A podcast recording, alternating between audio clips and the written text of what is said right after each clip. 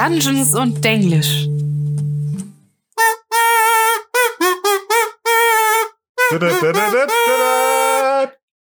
100 Folgen. oh. Okay.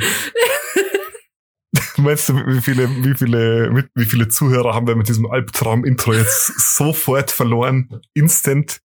Ich, ich hoffe nicht allzu viele, weil das ist unsere Jubiläumsfolge. Genau, das musstet ihr euch jetzt antun dafür, dass das die hundertste Folge ist. Und damit ihr vielleicht dran bleibt, habe ich noch eine Überraschung. Eine Überraschung. Wir verschenken heute wieder ein paar D&D-Sachen und mehr dazu später. Später, genau. Ähm, wir haben heute nicht nur die hundertste Folge, sondern wir werden nächste Woche auch zwei Jahre alt. Am 2. Mai oder nee, am 1. Mai. Wann kam die erste Folge raus?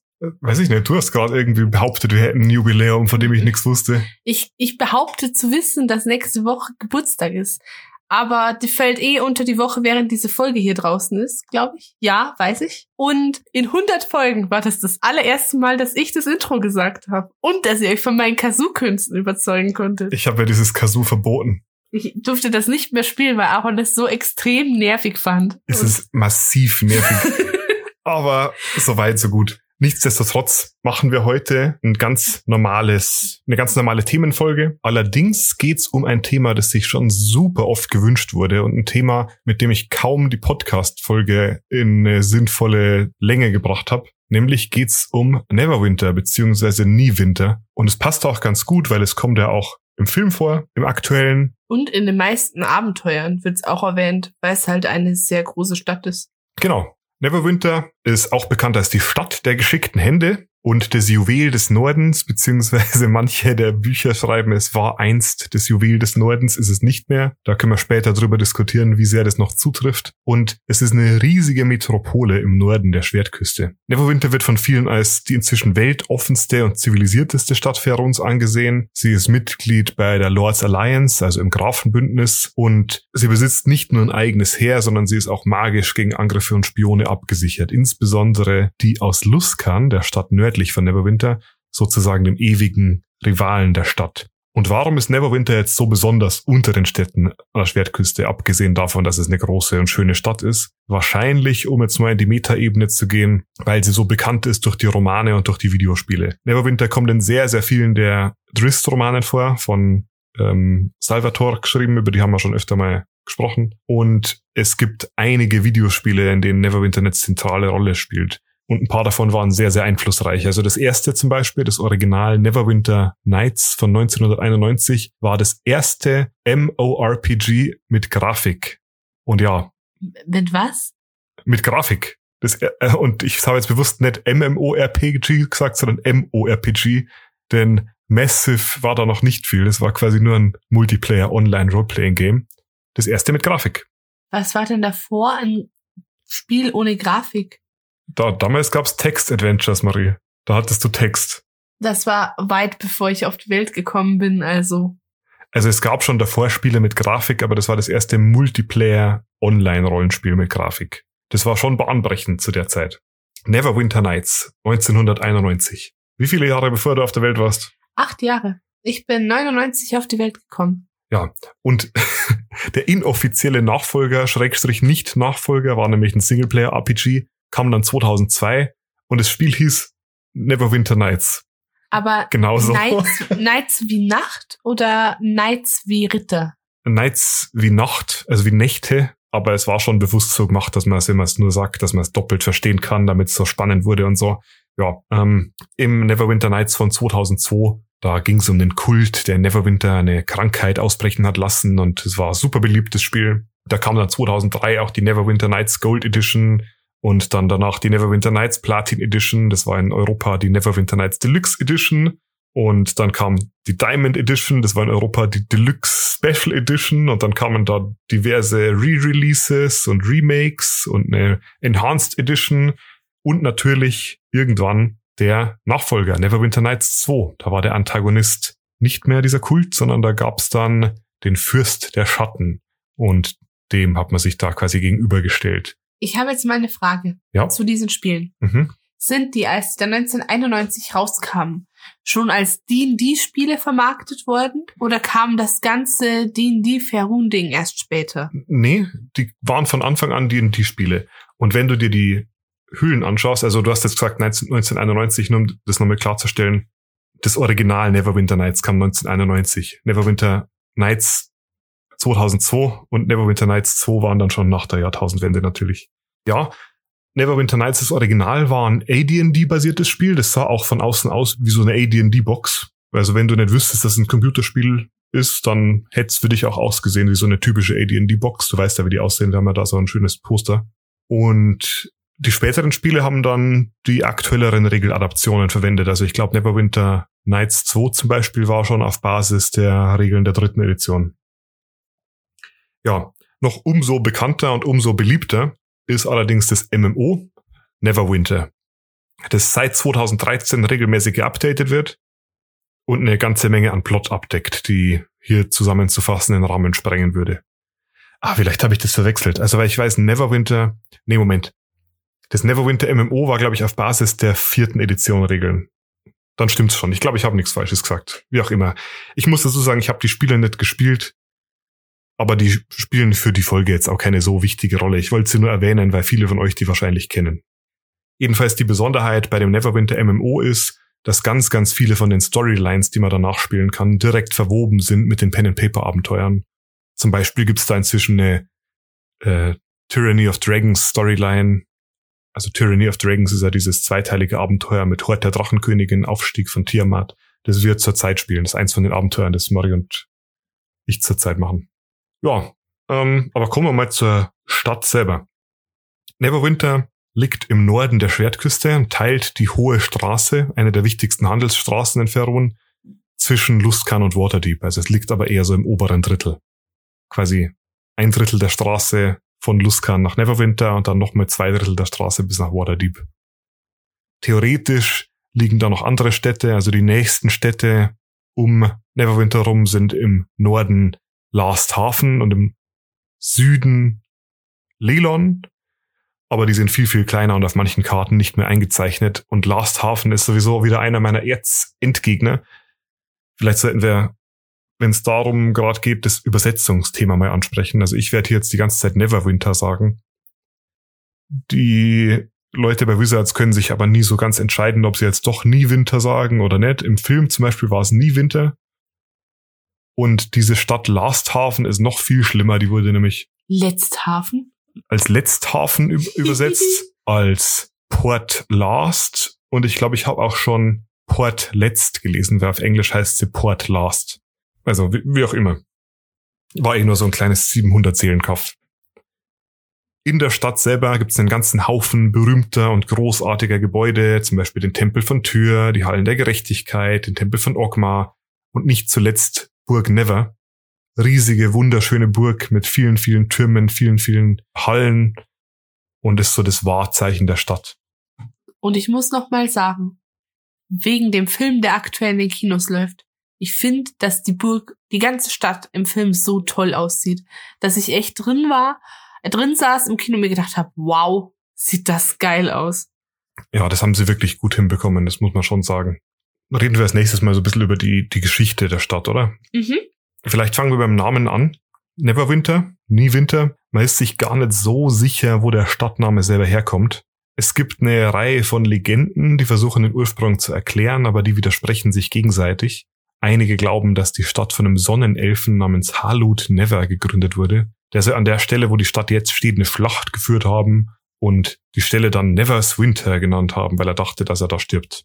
Aber Syke hat überlebt und die Stadt gegründet. Andere Gelehrte, unter anderem der gute Wohle und Elminster, behaupten, dass der Name von den Gärten der Stadt kommt, da die Gärtner von Neverwinter in allen Königreichen dafür bekannt sind, dass die Gärten von Neverwinter auch im Winter blühen. Mhm. Das war damals vor allem wegen den Gewächshäusern von Neverwinter der Fall. Inzwischen hat es mit dem Fluss Neverwinter zu tun. Weil? Der hat eine Besonderheit und zwar ist der warm. Der führt warmes Wasser, auch im Winter, weil er unter einem Vulkan durchfließt, der von Feuerelementaren bewohnt wird. Sonst hätte man das physikalisch auch nicht so ganz erklären können. Genau.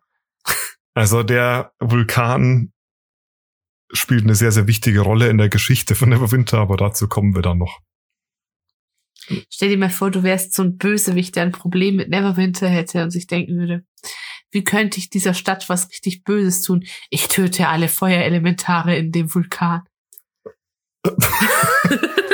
ja, also ich meine, das ist schon ganz cool, weil dieses, der Fluss bringt natürlich so ein ungewöhnlich warmes Klima mit und dadurch hat zum Beispiel die Stadt auch im Winter einen eisfreien Hafen. Ja. Und du könntest theoretisch, wenn dir mal langweilig ist, so Saunen gehen im Fluss mitten im Winter. Saunen gehen im Fluss. Also, ähm, nee, so Kneipen.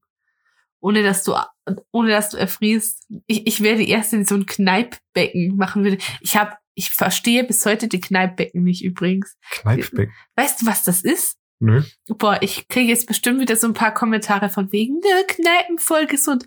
Kneipen. Kneippbecken sind sowas, die sind so bauchnabelhohe Wasserbecken, da kannst du reingehen Mhm. Und Mitte ist so eine Metallstange und dann gehst du im Kreis drum rum und gehst wieder raus. Und das soll voll gesund sein. Oh, die, die habe ich schon gesehen. Ich wusste nicht, dass man die so nennt. Also ich kenne die schon, aber der Begriff selber ist mir fremd. Und ich habe da als Kind, mein Bruder und ich waren ähm, ab und an in so eine, ja, das ist ein See bei uns in der Region und die haben dann Kneippbecken stehen und wir sind da immer planschen gegangen drin. Dann haben wir Ärger bekommen, weil wir da drin planschen waren, weil die, wir die Leute beim Kneipen stören. Das Wort Kneipen in diesem Zusammenhang höre ich zum ersten Mal. Ich dachte, es geht gerade um Alkohol. nee, es geht um ähm, in bauchhohes Wasser gehen im Kreis und dann wieder raus. Oh, wow, okay. Wie kam ich da jetzt drauf? Ach ja, wegen dem warmen Fluss. Genau. Warmer Fluss, sehr praktisch. Ja, stimmt. Jedenfalls nicht unbedingt wegen des Klimas, sondern allgemein wegen der Lage und weil die Schreiber der Geschichte von Ferun des Sowolten war Neverwinter schon seit seiner Gründung immer ein kulturelles Zentrum und ein wichtiger Ort in den Landen. Äh, es hatte zwar schon mit dem ein oder anderen katastrophischen Unheil zu tun, also siehe die Videospiele mit dieser Krankheit, die die Stadt dahin gerafft hat, aber richtig kritisch wurde es dann erst wieder so Mitte des 15. Jahrhunderts, als es von nessaresischen Magiern infiltriert wurde. Das Problem hat sich allerdings im Jahr 1451 dadurch erledigt, dass der Vulkan im Norden der Stadt, Berg Hotenau, ausgebrochen ist und die Stadt zu großen Teilen in Schutt und Asche gelegt hat. Dabei ist auch die Herrscherfamilie der Stadt, die Familie Alagonda, draufgegangen. Mhm. Die Alagondas haben davor lange, lange in Neverwinter regiert, über 100 Jahre, und waren super beliebt. Der erste Alagonda war Nasha Alagonda und seine Blutlinie hat Neverwinter, wenn man so will, zu Ruhm und Reichtum geführt. Die Alagondas waren sehr bedacht auf die Sicherheit der Stadt und ihrer Bürger, unter anderem, weil die Rivalität mit Luskan damals so ein bisschen ihren Höhepunkt hatte und die Städte ständig gegenseitig Spione geschickt haben, um sich zu untergraben. So ist das bei mir immer, wenn ich ähm, Civilization spiele mit meinem Bruder. Schicke ich auch immer Spione überall hin und er schickt mir Spione. Und ich habe am Anfang nicht kapiert, dass wenn da steht, zum Scheitern verurteilt, 100 Prozent, ich habe dann nicht richtig gelesen und ich dachte mir, schaffe ich zu 100 Prozent, dass der die Spion mir da Infos bringt. da sind ständig meine Spione gestorben. Oh. oh. Ja, jedenfalls hat Luskan nach wie vor so ein bisschen einen schlechten Ruf, wahrscheinlich wegen dieser Neverwinter-Rivalität. Ihr müsst mal darauf achten in den Abenteuern. Ganz, ganz viele der Bösewichte kommen aus Luskan oder haben irgendwie Connections in Luskan. Hm. Jedenfalls ging das so weit, dass in Neverwinter eine ganze Zeit lang verboten war, Karten der Stadt und seiner Umgebung anzufertigen, damit die nicht in die Hände von luskanischen Spionen fallen können. ja, jedenfalls Vulkanausbruch, Chaos, riesiger Spalt in der Mitte der Stadt. Der stimmt, der hat sich auch aufgetan. Da war plötzlich so ein riesiger Spalt, der tief in den Underdark runtergeführt hat. Früher war da ein Viertel der Stadt, jetzt war da nur noch ein Loch. Das ist, da gibt's ein bayerisches Lied übrigens. Über den Spalt in der Stadt von Neverwinter. Nein, es gibt ein Lied über Spalte. Das heißt Huit. Da ist ein Spalt. Pass auf, dass keiner einfällt. Das habe ich auch noch nie gehört. Das haben wir immer auf dem Weg zur Schule gesungen, wenn da irgendwo so eine Ritze zwischen Pflastersteinen oder so war. Das klingt echt nach einer Sache, die im Wald so passiert. Nicht hauen, bitte. ja. Jedenfalls alle Alagondas tot. Soweit bekannt. Danach war einige Jahre Trauer und Chaos in der Stadt angesagt und da kamen Monster, und da wurden die umgebenden Dörfer geplündert, bis sich dann im Jahr 1469 ein Mann mit einem Herzen aus Gold um die Stadt gekümmert hat. Ein gewisser Dagult Neverember, beziehungsweise in der deutschen Version manchmal auch Nie Glut übersetzt, hat sich der Stadt gewidmet und eine gewaltige Menge an Zeit, Geld und Nerven investiert, um die Stadt wieder aufzubauen. Warte, den kenne ich. Das ist der Typ, der für das Adventure Waterdeep Dragon Heist gesorgt hat, oder? Unter anderem. Neverember war nämlich, bevor er nach Neverwinter kam, der offene Fürst von Waterdeep und musste da aber wegen diverser politischer Skandale abdanken und fliehen. Der hatte da sowohl Probleme mit den anderen Adligen als auch den Gilden und eigentlich so ziemlich jedem anderen, der sich da so rumtrieb. Deswegen dachte er sich, probierte in Neverwinter meinen neuen Start. Und das war relativ easy, weil sich, laut ihm zumindest, herausgestellt hat, dass er über ein paar Ecken mit den Alagondas verwandt ist und damit offizieller und rechtmäßiger Nachfolger des Throns.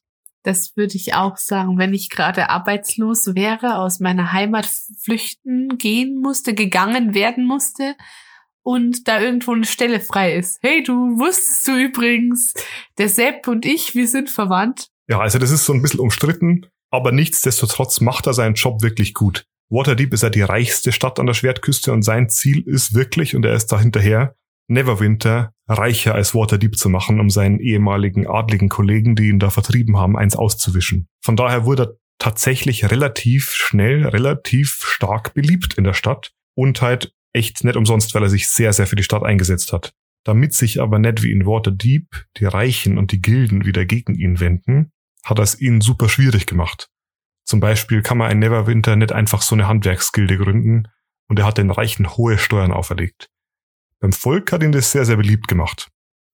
Überwiegend, denn nicht ganz so beliebt wie die Alagondas das waren. Die haben nämlich nach wie vor eine Menge Anhänger, die der Meinung sind, dass der gute Fürstprotektor Niglut, wie sein aktueller Titel lautet, gar nicht wirklich ein Nachfahre der Alagondas ist. Aus diesem Grund gibt's so eine sektenartige Untergrundorganisation in Neverwinter, die nennen sich die Söhne der Alagonda und die versuchen den Niglu zu stürzen mit ah. Intrigen und so. Politisches Drama. Das ist eigentlich ganz spannend. Lässt sich auch gut einbauen in die Abenteuer. Ich muss auch sagen, das ist immer was, finde ich immer schade, wenn es Abenteuergruppen gibt, die für dieses Politische nicht so offen sind. Weil viele von den Abenteuern bieten so viel, was dieses ganze Politdrama angeht. Ich will jetzt nicht spoilern, aber wir haben da eins gespielt und du fandest es immer richtig schade, dass auf dieses ganze Politische nicht so richtig eingegangen wurde. Naja, du brauchst halt eine Gruppe, die sich auch für das Politikzeug interessiert. Ich, ich finde das ganz spannend, aber ich finde, wenn sich deine Tischgruppe da jetzt da nicht so dafür interessiert, sondern die wollen eher Monster killen und sich nicht mit irgendwelchen ähm, Bündnissen von Städten rumschlagen, dann ist das vollkommen okay. Man muss halt da so ein bisschen auf einer Wellenlänge sein. Chillen, grillen, Monster killen. So kann man es sehen ja, jedenfalls, vielleicht ist ja durchaus was dran, dass der Never Ember gar kein Nachfahre der Alagondas ist. Denn als Spielern und Spielleitern sind uns natürlich gewisse Informationen bekannt, die den Einwohnern der vergessenen Reiche größtenteils nicht bekannt sind, nämlich zum Beispiel, dass es da so ein Artefakt namens die Krone von Neverwinter gibt, das nur ein wahrer Alagonda tragen kann. Und wer kein Alagonda-Blut inne hat, ist sofort des Todes, wenn er sie aufsetzt. Zum Glück hat Lord Niklut diese Krone und könnte seine Blutlinie problemlos beweisen, wenn er wollen würde. Er könnte sich also ganz einfach eigentlich legitimieren. Aber er hat so großen Respekt vor den Alagondas, mhm. dass er die Krone lieber in Sicherheit unter dem Schloss verwahrt. Mhm. Außerdem heuert er ständig Assassinen an und lässt sie Leute ermorden, von denen er denkt, dass sie mit den Alagondas verwandt sein könnten. Mhm. ja. Äh, nichtsdestotrotz ist Neverwinter inzwischen wirklich florierend. Es ist noch nicht wieder aufgebaut. Es gibt immer noch hier und da ein bisschen Probleme und Ruinen und viele Monster, die sich noch so mit den im Wiederaufbau befindlichen Dörfern außenrum rumschlagen. Aber im Vergleich zu den anderen Städten an der Schwertküste und in Ferun ist Neverwinter richtig woke. Super woke. also so richtig linksgrün versifft, wenn du willst. Das Berlin der Schwertküste, wenn man so will. Da Da laufen sogar Tieflinge rum und Eladrims und so. Uh, Oh. ja, Landesfremde. Ich glaube, am besten ist es, wenn wir aus der Folge hier einen Mehrteiler machen, wo ich dann zu bestimmten anderen Aspekten der Stadt mehr erzählen kann. So ein bisschen wie wir es bei Waterdeep hatten, weil ich glaube, dann können wir ein bisschen mehr ins Detail gehen. Eine Sache möchte ich euch aber nicht Vorenthalten. vorenthalten, nämlich ist Neverwinter unter anderem bekannt für seine Uhren. Es gibt in Neverwinter Wasseruhren, die kommen übrigens sogar im Film vor. Und es gibt auch ein Sprichwort, wenn man sagt, etwas ist so genau wie die Uhren von Neverwinter, weil die Wasseruhren in Neverwinter pro Tag nur ungefähr fünf Minuten falsch gehen. Und da gibt's, also das ist so eine eigene Technik, die in den vergessenen Reichen erdacht wurde. Ich weiß nicht, ob es Wasseruhren inzwischen in echt gibt, aber die sind quasi wie Sanduhren, nur mit Wasser und du hast dann quasi Wasser, das da durchtropft und kannst dann mit so einem kleinen Plättchen, das oben auf dem Wasser schwimmt, die, die Uhrzeit anzeigen lassen und so weiter. Das klingt ähm, nass. Ja, aber ich glaube, damit ich euch mit Informationen heute nicht so erschlage über die Stadt, belassen das dabei. Hast du noch Fragen allgemein so zu dem, was ich so erzählt habe? Ich glaube, du hast mir tatsächlich von den Themen, die du angeschnitten hast, alles beantwortet, wobei ich mittlerweile auch ein bisschen was weiß. Das war vor 99 Folgen vielleicht noch nicht so. Da war ich noch eine ganz andere Spielerin. Aber mittlerweile würde ich sagen, dass mein Lore-Wissen schon echt ganz okay ist. Ja, du hast dich gut gemausert Da, da, danke schön. Ich ähm, oder gehamstert. gehamstert, ge ge gerattet. Dann stellt sich noch die Frage, auf einer Skala von 1 bis 1991 Jahren nach Christi Geburt bis zur Erscheinung des Original Neverwinter Nights 1991. Was gibst du Neverwinter, dem Juwel des Nordens? Ich gebe dem Juwel des Nordens eine 1700, weil ich mag Berlin, aber was mich an Berlin stört, sind die Hipster und das politisch irgendwie weirde System in Berlin. Die Hipster, die Hipster sind gerade das Coole an Berlin. Nee, Okay, gut. Ähm, wir kommen zu dem, was wir angekündigt haben. Wir haben ein kleines Schmankerl für euch. Wir wollten schon länger jetzt wieder ein Giveaway machen, waren uns nicht sicher, was wir verlosen sollten. Und wir haben uns gedacht, was wollen wir eigentlich mit dem Podcast machen? Wir wollen das Spiel populärer machen. Und deswegen haben wir uns gedacht, kaufen wir einfach einen Stapel voll Starter-Sets. Insgesamt fünf Starter-Sets verlosen wir dieses Mal. Genau. Das machen wir so. Ihr kommt zu uns in den Discord. Ich schaue, dass es diesmal auch auf YouTube definitiv verlinkt ist. Und da haben wir dann in irgendeinem Channel so einen Bot-Post und da kann man dann bei dem Bot mit einem Emoji reagieren. Und zu einem bestimmten Enddatum seht ihr dann, los der Bot automatisch unter den auf den Kommentar reagierenden fünf Leute aus. Und Genau. wir schicken euch dann die Starter-Sets zu, vielleicht mit ein paar Goodies von uns, Stickern und so weiter. Wir dröseln die ganzen Bedingungen und ähm, die Laufzeit vom Gewinnspiel natürlich noch ein bisschen genauer auf im Discord. Das könnt ihr dann alles nachlesen, damit das alles fair über die Bühne läuft. Genau. Und die einzige andere Bedingung ist, dass ihr mir eine Nein. große Menge an Juwelen zukommen lasst. Ihr braucht ihm nicht zuhören, der, der redet größtenteils nur Stuss. Nee, ähm, wenn ihr uns mögt, empfehlt uns doch weiter. Aber es gibt überhaupt keine Voraussetzungen für das Gewinnspiel. Einfach nur vorbeikommen, auf den Link klicken. Also klar, ihr müsst unserem Discord joinen, aber das ist halt nur, damit wir das technisch umsetzen können. Genau. Und ich denke, an dieser Stelle wäre die Möglichkeit von uns einmal kurz zu sagen, Dankeschön. Wir haben das hier eigentlich ganz, ganz klein gestartet. Wir haben uns am Anfang mega gefreut, dass 100 Leute nach zwei Monaten unsere Folgen gehört haben. Und jetzt ist die Zahl halt sehr viel größer. Und ich finde es jedes Mal verrückt, wenn ich lese, wie viele Leute mir schreiben, ähm, wie viele unsere Folgen hören, Kommentare schicken auf Spotify, auf YouTube oder in unseren Discord die Kritikposts. Ich liebe das, mir das durchzulesen. Das macht mich immer richtig glücklich. Ja, vielen Dank. Hast du dem nichts mehr hinzuzufügen? Ich finde, du hast es sehr gut gesagt. Dankeschön. Marie hat mich gerade richtig enttäuscht angesehen, dass ich nicht mehr gesagt habe. Nee, ich bin, ich bin sehr happy, dass ihr uns hört.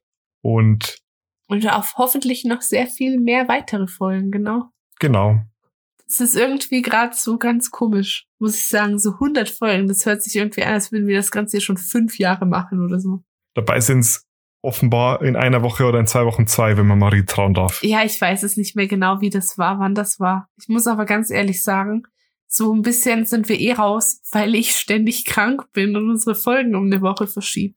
Wir haben inzwischen, glaube ich, drei, also wir machen ja wöchentlich die Folgen, wir haben, glaube ich, drei wöchentliche Releases verpasst.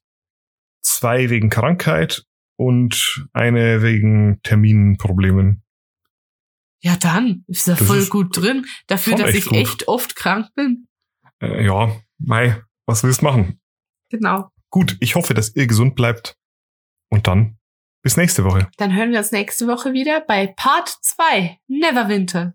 Genau, bis dann. Ciao. Tschüss. Ich war der Aaron. Ach so, und ich bin die Marie. Das war jetzt nicht dein Ernst. How could you? Was, was wird das hier auch aufzunehmen? Wartest du drauf, dass ich dir noch ein bisschen Musik vorspiele?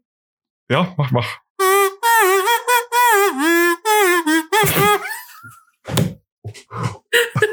Okay, ihr könnt, ihr könnt uns ja in die Kommentare schreiben, wie ihr das Kazoo von der Marie findet. Also, ich muss sagen, ein, eine Sache, eine Sache hat das Ding. Es ist äußerst versatil.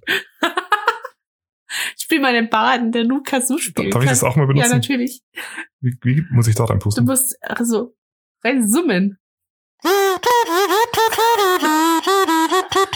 Das kann ich schon sehr viel besser als du. Aber okay. Okay, sorry dafür. Es kommt, ich, ich verspreche, es kommt nie wieder vor. Okay, bis bald. Ciao. Tschüss.